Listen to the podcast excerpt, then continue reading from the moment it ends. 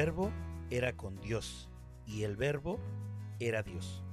Dabar, logos, palabra, la expresión de Dios. La expresión de Dios es Jesús, y la expresión de Dios habitó entre nosotros. El principio era el Dabar, la palabra, que transforma, que da vida, que infunde aliento. Toda escritura es inspirada por Dios y útil para enseñar, para reprender, para corregir, para instruir en justicia, a fin de que el hombre de Dios sea perfecto, equipado para toda buena obra. Dabar, la expresión de Dios.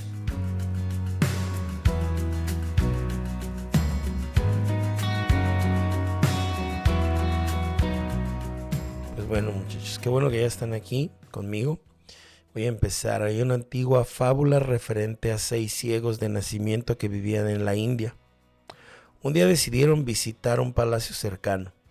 Al llegar había un elefante en el patio. El primer ciego tocó un costado del elefante y dijo, un elefante es como una pared. El segundo tocó la trompa y comentó, un elefante es como una culebra. El tercero tocó un colmillo y acotó. Un elefante es como una lanza. El cuarto tocó una pata y dedujo. Un elefante es como un árbol. El quinto tocó una oreja y arguyó. Un elefante es como un abanico. Y el sexto tocó la cola y exclamó. Un elefante es como una cuerda. Debido a que cada ciego solo tocó una parte del elefante, ninguno de ellos pudo saber con precisión lo que en realidad es un elefante. Al llevar esta analogía al ámbito de lo espiritual, nos damos cuenta de que muchas personas tienen conceptos erróneos acerca de lo que realmente es Dios o a qué es semejante. Creer cosas erróneas en lo que se refiere a Dios es un asunto muy serio, porque es idolatría. ¿Le sorprende eso? Contrariamente a la creencia popular, la idolatría es más que postrarse delante de, una pequeña figura o adorar en un templo pagano. Según la Biblia, es pensar cualquier cosa acerca de Dios que no es verdad o intentar transformarlo en algo que Él no es. Exactamente así es como muchas personas ven a Dios como si fuese cualquier cosa menos lo que es. Una de las formas en las que nosotros entendemos a Dios es a través de su carácter. La palabra carácter se forma a través de entender sus características. Tú y yo somos personas que fuimos creadas a imagen y semejanza de Dios y eso se refleja en nuestras características. En Juan capítulo 17 versículo 3 dice, y esta es la vida eterna, que te conozcan a ti, el único Dios verdadero, y a Jesucristo, a quien has enviado. Eso es un buen consejo.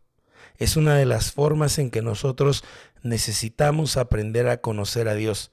Jesús estaba diciendo en una de las oraciones más largas donde incluso nosotros alcanzamos a estar delante de esa oración, que te conozcan a ti. Eso es lo que pedía Jesús. Un buen consejo es lo que hizo David a su hijo Salomón en Primera de Crónicas capítulo 28 versículo 9.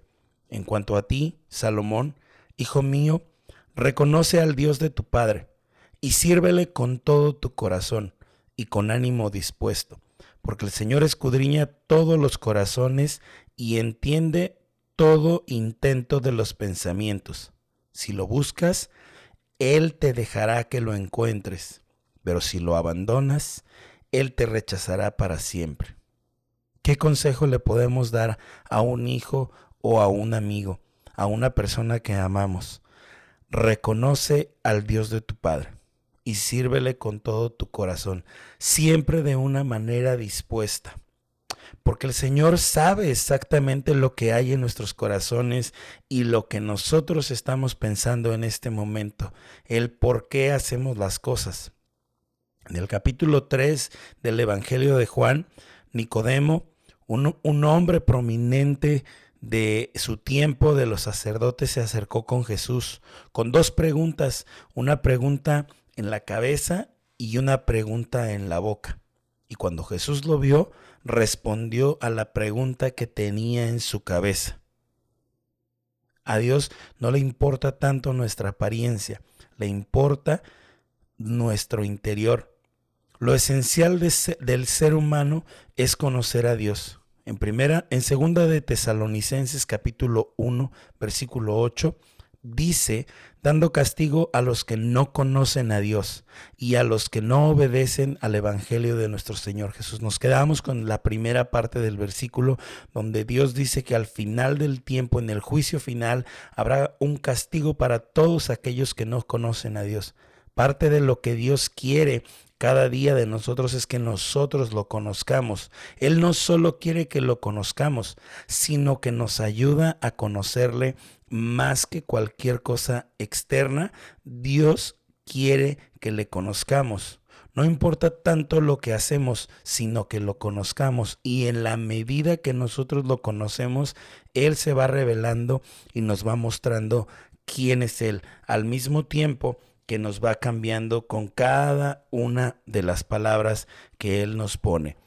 ¿Por qué digo esto? Porque en Oseas capítulo 6, versículo 6 dice, porque me deleito más en la lealtad que en el sacrificio y en el conocimiento de Dios que en los holocaustos.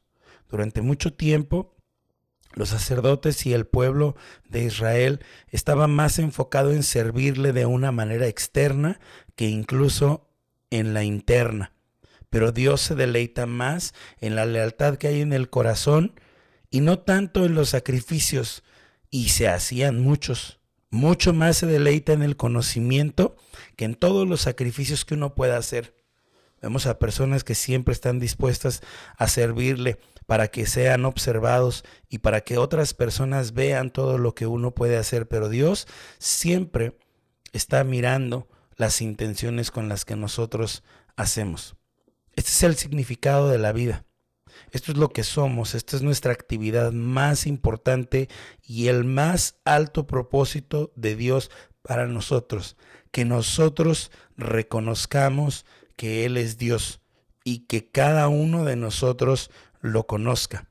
En Ezequiel capítulo 1 comienza con Dios. Todo el libro de Ezequiel hace un énfasis y vamos a irlo revisando un poquito termina, empieza con Dios y termina con Dios ese libro. El profeta Ezequiel empieza hablando de lo que vio con Dios y termina hablando de lo que vio con Dios.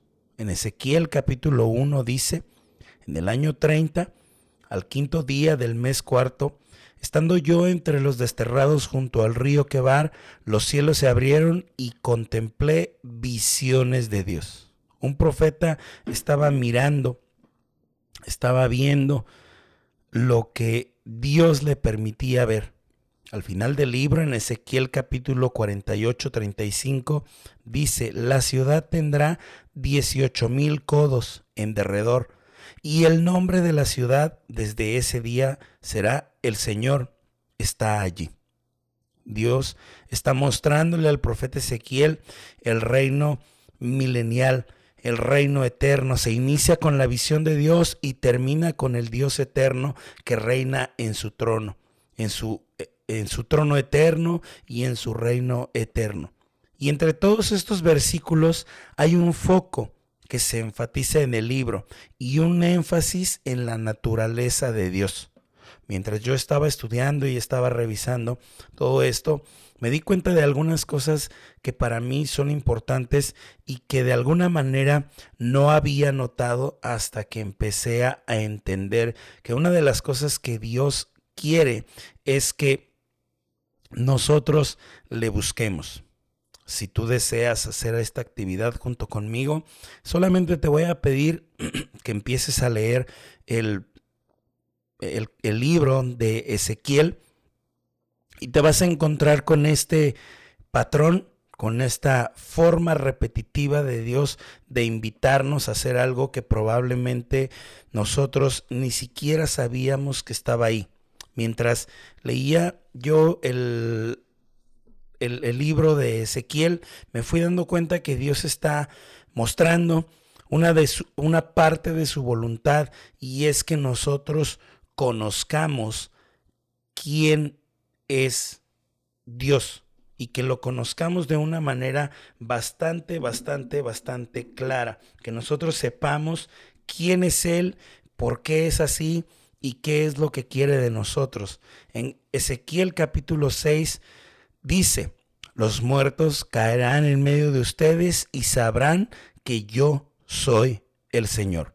Esta frase y sabrán que yo soy el Señor en sus diferentes conjunciones se repite una y otra, vez a través del libro de Ezequiel. Se repite aproximadamente 150 veces.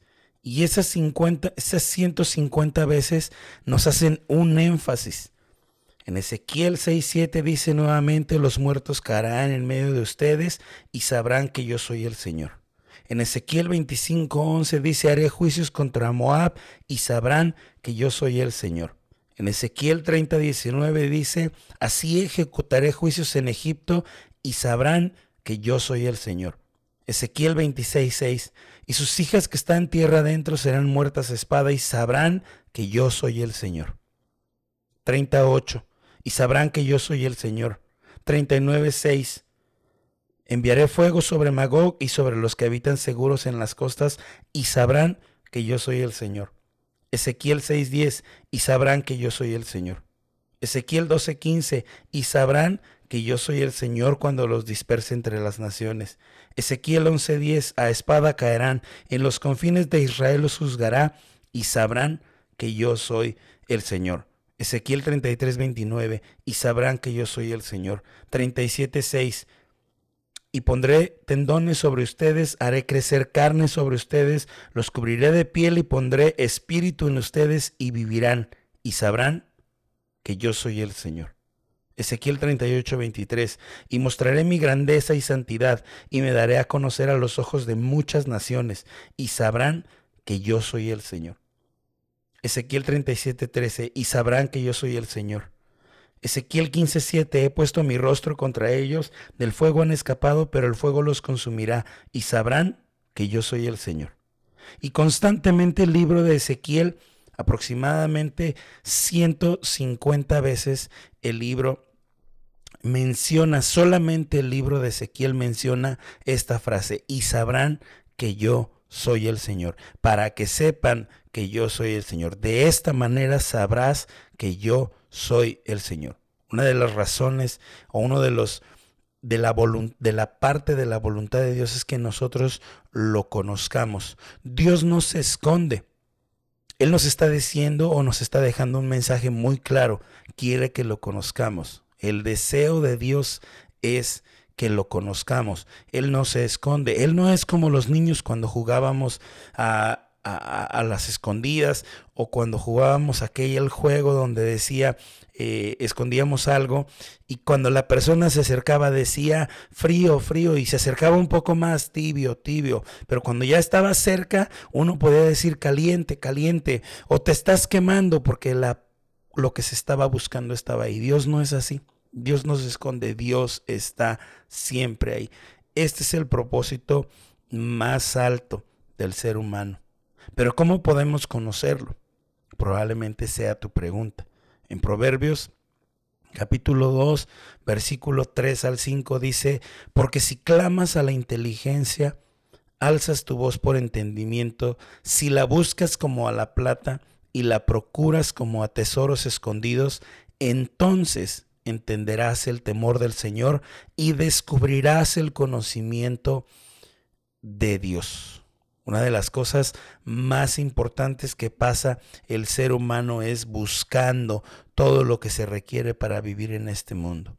Cada uno de nosotros está muchas veces angustiado, preocupado por qué vamos a comer o por qué vamos a beber, por qué, dónde vamos a vivir, con qué nos vamos a vestir, pero Dios nos pide que constantemente lo estemos buscando a Él. ¿Y cómo lo debemos, cómo lo debemos buscar? Proverbios no lo dice, clamando a la inteligencia, alzando la voz por entendimiento, que si lo busquemos como si buscáramos el dinero de cada día. Y si lo procuráramos como a tesoros escondidos, si tú supieras en dónde está un tesoro, tuvieras el mapa, ¿cómo lo buscarías? Exactamente así es como Dios quiere que nosotros lo busquemos. De esa manera entenderemos el temor del Señor y descubriremos el conocimiento de Dios. Pero viene una segunda pregunta. ¿Cómo es Él? ¿Cómo es Dios? ¿Recuerdas la fábula que te leí al principio? Esta fábula nos enseña cómo muchas veces nosotros tenemos una idea equivocada de Dios. Este tema lo vamos a seguir avanzando cuando nosotros veamos a Jesucristo, que es nuestro siguiente tema. Muchas personas tienen una idea completamente equivocada de quién es Jesucristo. Sin embargo, la escritura nos muestra quién es Jesucristo, quién exactamente es Él y Él nos dice exactamente cómo quiere que nosotros lo veamos, pero también Dios. ¿Cómo es Él? Dios está revelado en la Biblia en términos de atributos o características. Un atributo es todo lo que es verdadero acerca de Dios. Repito una vez más, un atributo es todo lo que es verdadero acerca de Dios. El carácter de Dios se muestra a través de todo lo que Él nos deja ver. Solo podemos analizar todos los atributos que están en la escritura. Pero ¿cuántos atributos tiene Dios? Infinitos. No hay una manera de contabilizar todos sus atributos. Cuando hablamos sobre los atributos de Dios, nos referimos a cualidades o características suyas que nos ayudan a entender cómo es Él. Los seres humanos nunca lograremos comprender completamente todo lo que es Dios, pero Él ha revelado mucho sobre sí mismo en su palabra. La lectura de la Biblia nos ayuda a entender mejor el carácter de Dios. Algo que debemos tener siempre en mente es el hecho de que ningún atributo de Dios anula otro. Sus atributos actúan en unidad, se matizan entre ellos y todos juntos forman el carácter de Dios. Él no es una cosa hoy y mañana otra, sino que Él es y será el mismo siempre. Algunos de los atributos de Dios son los siguientes. Santidad, eternidad, omnipotencia, omnisciencia, amor, inmutabilidad y omnipresencia. Estas son algunas diferentes palabras que usamos para describir la naturaleza y el carácter de Dios. Son características que atribuimos al ser de Dios. Cuando describimos los atributos de alguien, habitualmente hacemos una distinción entre la persona y sus atributos. Por ejemplo, tú puedes decir que tu madre es paciente, pero tú no puedes decir que tu mamá es paciencia. Repito una vez más. Tú puedes decir que tu madre es paciente, pero no puedes decir que tu madre es paciencia. También diría que su madre Tampoco puedes decir que tu mamá o que tu madre no es solo una lista de rasgos. Es mucho más que eso. De la misma forma, Dios no es simplemente una lista de atributos, pero Dios es diferente a tu mamá por cuanto fue el ser que Dios lo inició todo. Inicialmente, Él definió los atributos de Él mismo como Él quiso. Y eso es lo que exactamente Él nos quiere mostrar a través de la escritura. Por ejemplo, el primer atributo que mencioné es santidad, pero este lo voy a dejar hasta el final. Lo primero que quiero que nosotros veamos es que Dios es eterno. Vamos a revisar algunos pequeños atributos o algunas, más mejor dicho, unos cuantos atributos para no terminar, para poder terminar, ya que nos llevaríamos toda la vida estudiando los atributos de Dios y aún así no terminaríamos. Dios es eterno, la eternidad de Dios. Dios no tiene principio ni tendrá fin. Él ha existido por siempre y existirá por toda la eternidad. Es un concepto difícil de entender para nosotros los seres humanos que contamos todo basado en el tiempo, segundos, minutos, años, estaciones. Pero Dios no está limitado por el tiempo. Contrario a todo lo demás que hay en el universo, en el universo, Dios no fue creado por nadie. Él es existe desde la eternidad y existirá por toda la eternidad. Cuando Moisés le preguntó a Dios su nombre, Dios le contestó, yo soy el que soy. Ese es el nombre eterno de Dios y el nombre con el que es y será conocido por todas las generaciones. Un nombre que proclama su eternidad. Veamos este pasaje en Éxodo capítulo 3, versículo del 13 al 15. Quien está leyendo conmigo el plan anual de lectura, ya pasamos por aquí. Moisés dijo a Dios, supongamos que yo voy a los hijos de Israel y les digo, el Dios de sus padres me ha enviado a ustedes. Si ustedes me preguntan cuál es su nombre, ¿qué les responderé? Dios dijo a Moisés, yo soy el que soy. Y añadió, Así dirás a los hijos de Israel, yo soy, me ha enviado a ustedes. Dios dijo además a Moisés, así dirás a los hijos de Israel, el Señor, el Dios de sus padres, el Dios de Abraham, el Dios de Isaac y el Dios de Jacob, me ha enviado a ustedes. Este es mi nombre para siempre.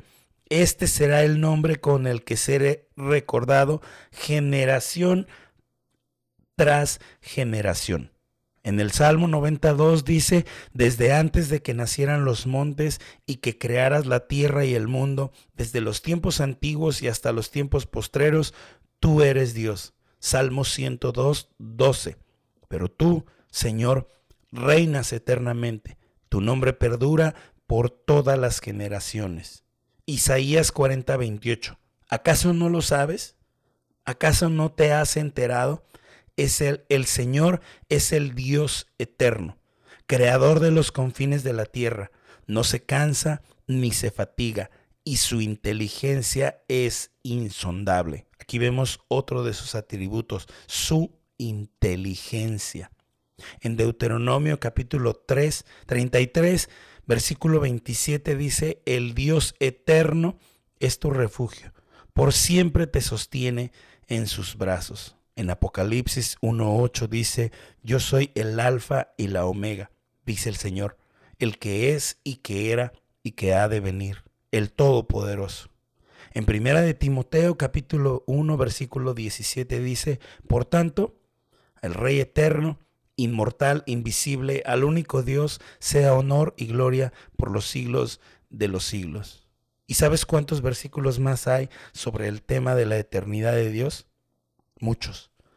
Hay suficientes versículos como para que nosotros entendamos claramente quién es Dios y por qué es eterno. Ese es uno de sus atributos. Y es parte esencial de lo que Dios nos muestra a través de su palabra. Vamos a ver otro atributo que es el ser omnipotente o todopoderoso. Cuando decimos que Dios es omnipotente o todopoderoso, nos referimos al hecho de que Él todo lo puede. No hay nada que Dios no pueda hacer. El poder de Dios es ilimitado en todos los aspectos y nunca termina. Por esta razón, Dios puede hacer lo que desea en el momento y en la forma que Él quiere. Cuando Dios se le apareció a Abraham, se presentó a sí mismo de la siguiente manera. Cuando Abraham tenía 99 años, el Señor se le apareció y le dijo, yo soy el Dios Todopoderoso, vive en mi presencia y sé intachable. Dios se presentó como el Dios Todopoderoso. Desde el principio de la conversación, Dios quería dejar claro a Abraham que todo lo que iba a decir y las promesas que le iba a hacer las cumpliría. No hay nada imposible para Dios y nosotros, tal como hizo Abraham, debemos creer y confiar en su poder tan completo e inacabable. Eso fue lo que creyó Abraham. En Éxodo capítulo 6, versículo 3 dice, me aparecía Abraham, a Isaac y a Jacob bajo el nombre de Dios Todopoderoso, pero no les revelé mi verdadero nombre, que es el Señor. En el Salmo 89, 8 dice, ¿quién como tú, Señor Dios Todopoderoso, rodeado de poder y fidelidad? Dos atributos más. En el Salmo 91.1 dice, el que habita al abrigo del Altísimo se acoge a la sombra del Todopoderoso.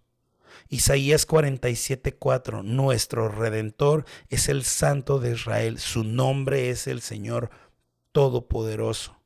Jeremías capítulo 32, versículo 17, Ah Señor mi Dios, Tú, con tu gran fuerza y tu brazo poderoso, has hecho los cielos y la tierra. Para ti no hay nada imposible. Mateo 19, 26. Para los hombres es imposible, aclaró Jesús mirándonos fijamente. Mas para Dios todo es posible. En Romanos 1.20 dice, porque desde la creación del mundo las cualidades, los atributos, las características invisibles de Dios, es decir, su eterno poder, su naturaleza divina, se perciben claramente a través de lo que Él creó, de modo que nadie tiene excusa. Porque todas las cosas proceden de Él y existen por Él y para Él. A Él sea la gloria por siempre. Amén. En Apocalipsis 19:6 dice, después oí voces como el rumor de una inmensa multitud, como el estruendo de una catarata y como el retumbar de potentes truenos que exclamaban, aleluya, ya ha comenzado a reinar el Señor nuestro Dios Todopoderoso. Dios, uno de sus atributos que también conocemos es que Dios es omnisciente. Decir que Dios es omnisciente es decir que Él sabe todas las cosas del pasado, del presente y del futuro. Su conocimiento no tiene límites. Dios conoce absolutamente todo sobre el universo, sobre la humanidad, todo lo que ha existido y lo que existirá. No hay nada que pueda escapar a su conocimiento. Dios no solo conoce en términos generales la humanidad y todo lo que nos rodea, Él también nos conoce completa y personalmente a nosotros. El Salmo 139 lo expresa muy bien. En el Salmo vemos que Dios conoce cuando, cuando nos movemos o nos sentamos, lo que pensamos o lo que hablamos. Delante de Dios somos completamente transparentes. Vuelvo a repetir, en Juan capítulo 3, Nicodemo, un hombre prominente, se acerca a Jesús con una pregunta en su mente y con una pregunta en su boca. Y Dios Jesús responde a la pregunta en su mente, porque él lo conocía. El Salmo 139 del 1 al 6 dice, Señor, tú me examinas, tú me conoces, sabes cuando me siento y cuando me levanto. Aún a la distancia me lees el pensamiento. Mis trajines y descansos los conoces. Todos mis caminos te son familiares. No me llega aún la palabra a la lengua cuando tú, Señor, ya la sabes toda. Tu protección me envuelve por completo, me cubres con la palma de tu mano. Conocimiento tan maravilloso rebasa mi comprensión, tan sublime es que no puedo entenderlo. En Mateo capítulo 10, 29 y 30 leemos, ¿no se venden dos gorriones por una monedita? Sin embargo, ni uno de ellos caerá a tierra sin que lo permita el Padre. Y Él les tiene contados a ustedes aún los cabellos de la cabeza. ¿Tú crees que Dios se toma la molestia de contar los cabellos de cada persona? Él lo sabe. Intrínsecamente Él lo sabe. No necesita contarlos, ya sabe cuántos tenemos. Ahí vemos todo lo que hay y que en la creación de Dios todo es importante para Él, tanto los pájaros como los seres humanos. Y Dios conoce todo sobre cada uno de ellos. El conocimiento de Dios es tan detallado que hasta conoce cuántos cabellos tenemos en nuestra cabeza y no necesita contarlos. En Job 34, 21 y 22 dice, los ojos de Dios ven los caminos del hombre. Él vigila cada uno de sus pasos. No hay lugares oscuros ni sombras profundas que puedan esconder a los malhechores. En el Salmo 147, 5 dice, el sex e excelso es nuestro Señor y grande su poder, su entendimiento es infinito. Proverbios 5:21, nuestros caminos están a la vista del Señor, Él examina todas nuestras sendas.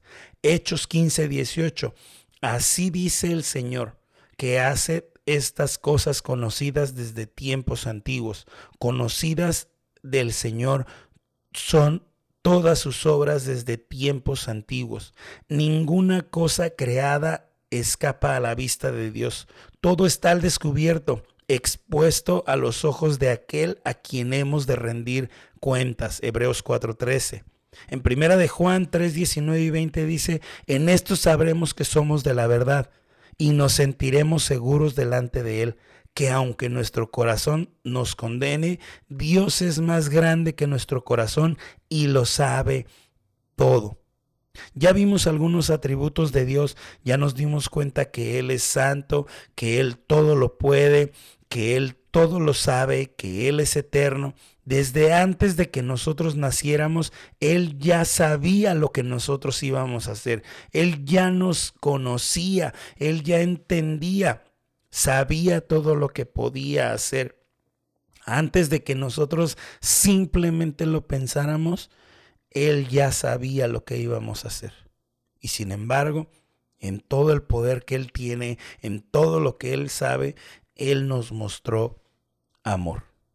Otro de sus atributos, uno de los más importantes, sabiendo todo lo que soy, pudiendo hacer todo lo que puede hacer, Él decidió amarnos. La Biblia lo dice muy claro, para que no nos quede ninguna duda. Dios es amor. Primera de Juan 4:8. El amor de Dios es el amor más verdadero y puro que jamás podríamos imaginar. Su amor no tiene nada que ver con el amor humano, que a veces está lleno de altibajos e incertidumbres. El amor de Dios no se basa en los sentimientos ni en las emociones, sino que es acción. Jesucristo es la expresión mayor y más clara del amor de Dios. Luego de que el hombre pecó en el jardín del Edén, se creó una barrera de separación entre el ser humano y Dios. Como consecuencia del pecado, sin embargo, Dios actuó. Él ofreció la solución. Él nos extendió su mano a través de Jesús, lo envió a la tierra como, como muestra de su inmenso amor y de su deseo de tener una relación y eterna con nosotros. En Efesios capítulo 2, versículo 4 y 5 dice, pero Dios que es rico en misericordia, por su gran amor por nosotros, nos dio vida con Cristo, aun cuando estábamos muertos en pecados. Por gracia, ustedes han sido salvados. En Juan capítulo 3, versículo 16 y 17, uno de los versículos más conocidos de la escritura dice, por tanto, Dios amó al mundo que dio a su Hijo unigénito para que todo aquel que en él cree no se pierda, sino que tenga vida eterna. Dios no, no, envió a su Hijo al mundo para condenar al mundo, sino para salvarlo por medio de él. La Biblia también nos dice que Dios tiene un amor especial por aquellos que aman a Jesús. ¿Quién es el que me ama? El que hace suyos mis mandamientos y los obedece. Y el que me ama, mi Padre lo amará. Y yo también lo amaré y me manifestaré a él. Esto está en Juan capítulo 14, versículo 21. En Lamentaciones, capítulo 3, versículo 22 dice, el gran amor del Señor nunca se acaba y su compasión jamás se agota. En el Salmo 25.10 dice, todas las sendas del Señor son amor y verdad para quienes cumplen los preceptos de su pacto. En el Salmo 59.17 dice, a ti fortaleza mía te cantaré salmos, pues tú, oh Dios, eres mi protector. Tú eres el Dios que me ama.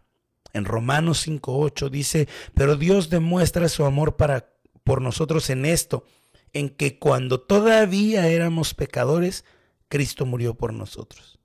En Romanos 8, 38 y 39 dice, pues estoy convencido de que ni la muerte, ni la vida, ni los ángeles, ni los demonios, ni lo presente, ni lo porvenir, ni los poderes, ni lo alto, ni lo profundo, ni ninguna cosa creada podrá apartarnos del amor de Dios que ha sido manifestado en Cristo Jesús nuestro Señor. Jeremías 31:3, hace mucho tiempo se me apareció el Señor y me dijo, con amor eterno te he amado, por eso te sigo con fidelidad. Primera de Juan capítulo 3 versículo 1 dice, fíjese qué gran amor nos ha dado el Padre, que se nos llame hijos de Dios. Y lo somos. El mundo no nos conoce precisamente porque no lo conoció a Él. Y esto es algo que nosotros tendríamos que agradecer, porque viene un atributo más. Dios es inmutable. ¿Qué quiere decir esto? Inmutable quiere decir que no cambia, que no se puede cambiar ni mudar, que no se puede contradecir. Dios ha sido, es y siempre será igual desde la eternidad y por toda la eternidad. Su carácter o la esencia de lo que Él es no cambia. Lo que Él es hoy lo ha sido siempre. El Dios que hoy está con nosotros es el mismo del cual nosotros estamos leyendo en la Biblia. Tiene el mismo poder, tiene el mismo amor y es igual de santo. Los seres humanos cambiamos constantemente, nacemos como bebés, crecemos y nos hacemos más fuertes, pero luego vamos decayendo poco a poco. No solo cambia nuestro físico, también lo hace nuestro temperamento y nuestras emociones. La Biblia, la Biblia explica algo sobre esa diferencia entre los humanos y la eternidad e inmutabilidad de Dios en el Salmo 103. Salmo 103, versículo del 15 al 18. El hombre es como la hierba sus días florecen como la flor del campo. Sacudida por el viento, desaparece sin dejar rastro alguno. Pero el amor del Señor es eterno y siempre está con los que le temen. Su justicia está con los hijos de sus hijos, con los que cumplen su pacto y se acuerdan de sus preceptos para ponerlos por obra. Saber que Dios nunca cambia debe traer paz a nuestros corazones. En un mundo tan incierto y tan lleno de cambios como en el que vivimos, es bueno saber que Dios es nuestra roca fuerte y firme, nuestro refugio. En Él nos podemos apoyar en todo momento porque Él no cambia. En el Salmo 18.2 dice, el Señor es mi roca, mi amparo, mi libertador, es mi Dios, el peñasco en que mi refugio, es mi escudo, el poder que me salva, mi más alto escondite. Malaquías capítulo 3, versículo 6 dice, yo el Señor no cambio. Santiago 1.17, toda buena dádiva y todo don perfecto desciende de lo alto donde está el Padre que creó las lumbreras celestes y que no cambia como los astros ni se mueve como las sombras. En el libro de los números capítulo 23 versículo 19 dice, Dios no es un simple mortal para mentir y cambiar de parecer. ¿Acaso no cumple lo que promete ni lleva a cabo lo que dice? Salmo 33, 11 pero los planes del Señor quedan firmes para siempre. Los designios de su mente son eternos. En Apocalipsis 22:13 dice, yo soy el alfa y la omega, el primero y el último, el principio y el fin. Y dentro de todo eso Él conoce el principio y el fin. Dice la escritura que Él conoce el fin desde el principio. Él sabe dónde vamos a terminar porque Él sabe en dónde empezamos. Así llegamos a otro atributo de Él, que Dios es omnipresente. Dios está en todas partes siempre. No hay ningún lugar donde podamos escapar de su presencia. Él está siempre presente en todo lugar y en todo tiempo de la historia, sea el pasado, el presente o el futuro, pues Él no está limitado por el espacio ni por el tiempo de los seres humanos. Salomón entendía muy bien este concepto. Él sabía que la presencia de Dios no se limita a un lugar específico. Él tenía la seguridad de que Dios estaba en todas partes y que ningún espacio lo puede contener. En Primera de Reyes, capítulo 8, versículo 27, dice Salomón oró frente al Señor diciendo lo siguiente, pero ¿será posible, Dios mío, que tú habites en la tierra? Los cielos, por altos que sean, no pueden contenerte, mucho menos este templo que he construido. Dios no solamente está en el templo o en los lugares que consideramos sagrados, él está en todo lugar, lo ve todo. No, no podemos huir de la presencia de Dios y esto debe confortarnos como hijos suyos. Dios está siempre con nosotros. Él no nos deja solos en ningún momento, en ningún lugar. Podemos acudir a Él con completa confianza en todo momento y en cualquier circunstancia. En el Salmo 139 encontramos versículos claves para entender la omnipresencia de Dios. ¿A dónde podré alejarme de tu espíritu? ¿A dónde podré huir de tu presencia? Si subiera al cielo, allí estás tú. Si tendiera mi lecho en el fondo del abismo, también allí estás tú.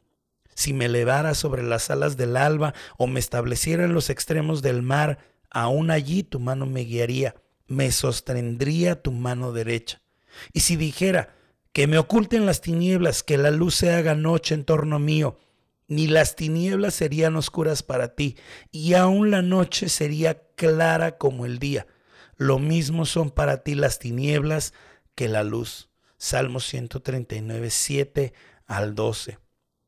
En, Jeremías capítulo 23, versículo 23 y 24 dice, ¿soy acaso Dios solo de cerca? ¿No soy Dios también de lejos? afirma el Señor. ¿Podrá el hombre hallar un escondite donde yo no pueda encontrarlo? afirma el Señor. ¿Acaso no soy yo el que llena los cielos y la tierra? Proverbios 15:3. Los ojos del Señor están en todo lugar, vigilando a los buenos y a los malos.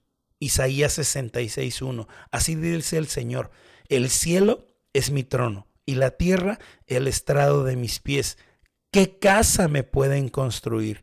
¿Qué morada me pueden ofrecer? Mateo 6:6. Pero tú, cuando te pongas a orar, entra en tu cuarto, cierra la puerta y ora a tu Padre que está en lo secreto. Así tu Padre que ve lo que se hace en secreto, te recompensará. Job 34:21. Los ojos de Dios ven los caminos de los hombres. Él vigila cada uno de sus pasos. En Mateo 28, 19 y 20 dice, por tanto, vayan y hagan discípulos a todas las naciones, bautizándolos en el nombre del Padre y del Hijo y del Espíritu Santo, enseñándoles a obedecer todo lo que les he mandado a ustedes. Y les aseguro que estaré con ustedes siempre hasta el fin del mundo. Hagamos un pequeño repaso de estos atributos que hemos visto y armemos una forma de vida para nosotros. Dios es eterno, ha existido toda la vida y en esa eternidad Él es todopoderoso. Ha hecho lo que nosotros ni siquiera imaginamos hasta este día. Dios es omnisciente, sabiendo todo lo que Él sabe de nosotros y lo que haríamos. Él nos ama, nos amó con amor eterno.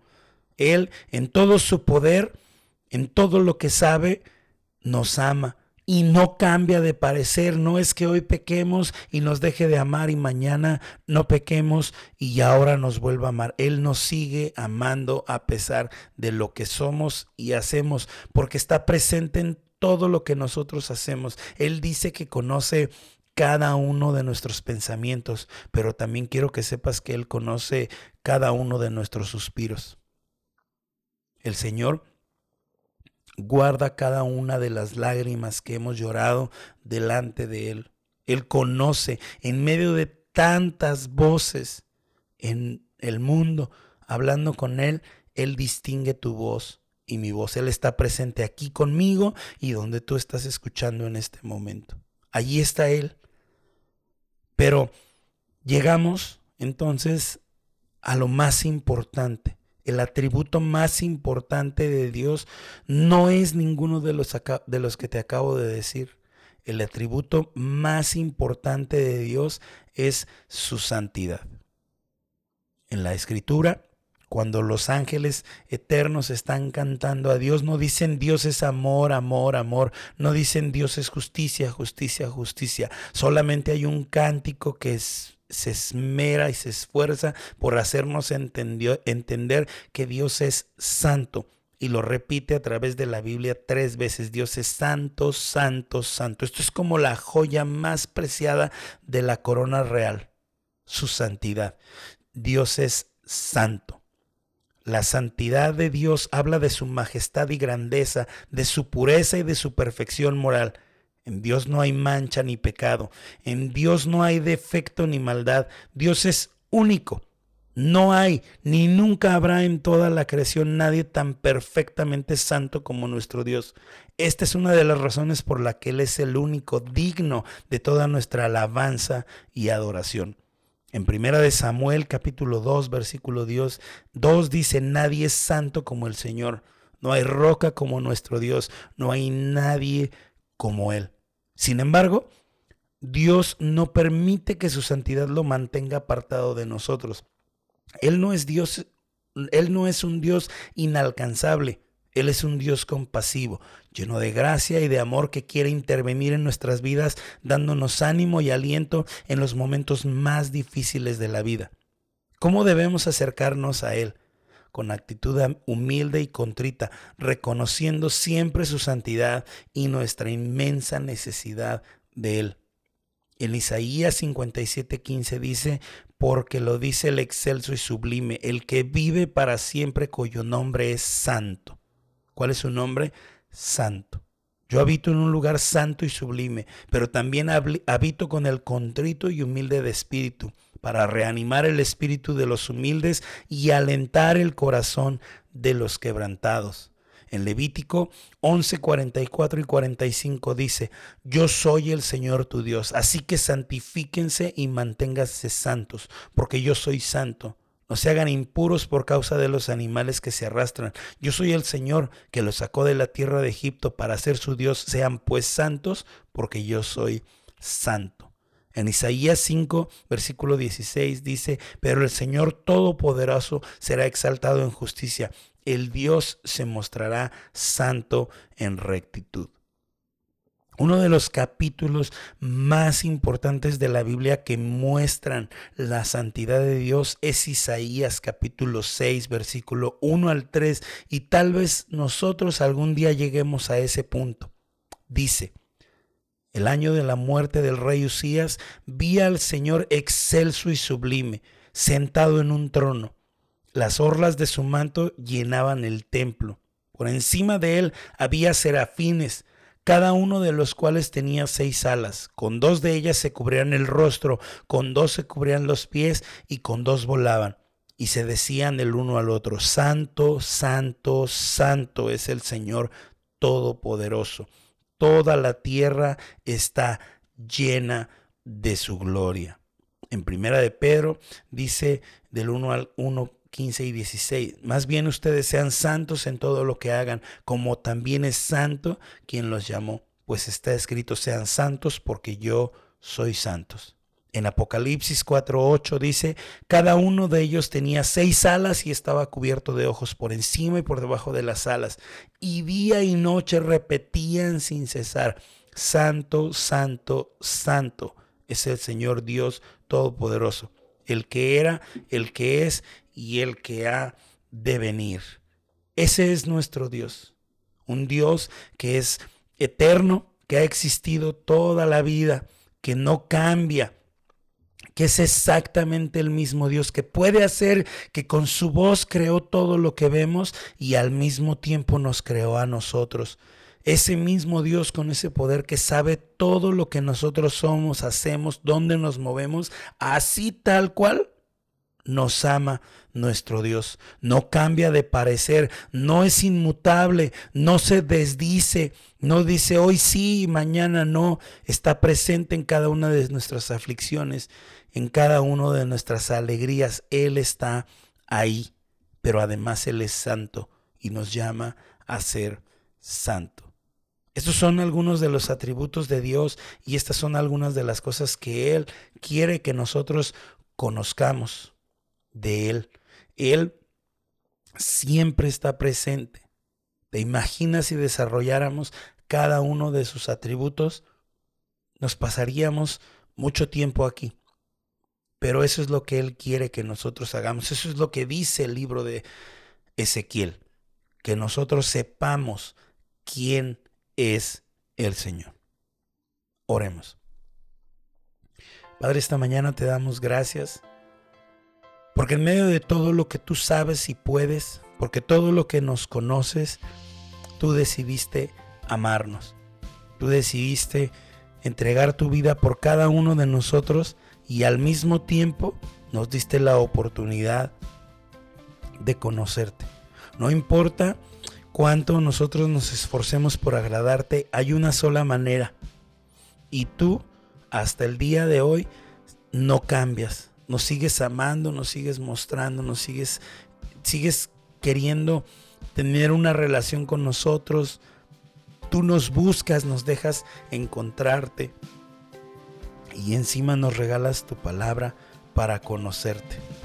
Gracias porque nos has amado, porque sabiendo todo lo que sabes de nosotros, que muchas veces las personas ni siquiera lo saben, tú decidiste amarnos en todo tiempo y en todo momento.